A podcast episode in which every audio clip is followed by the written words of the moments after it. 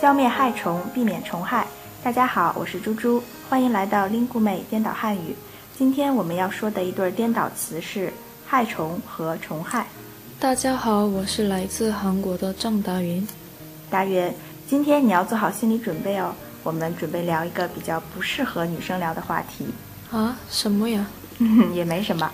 先问你一个问题，你知道怎么消灭害虫吗？害虫是虫子吗？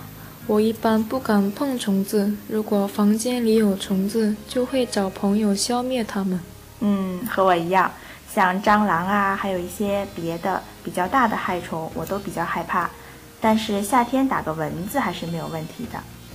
猪猪，那么什么虫子算害虫？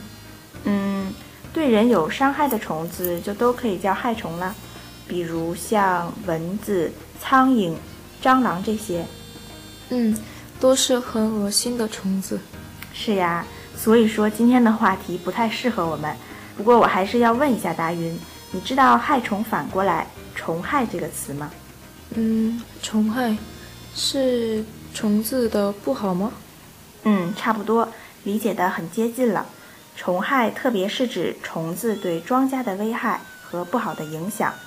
我知道了，我看过电视上演过，有的地方有很多虫子把庄稼都吃了，这个是不是叫做虫害？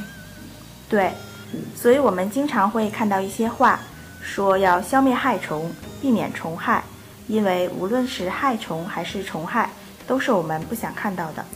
是呀，害虫很恶心，虫害也很可怕。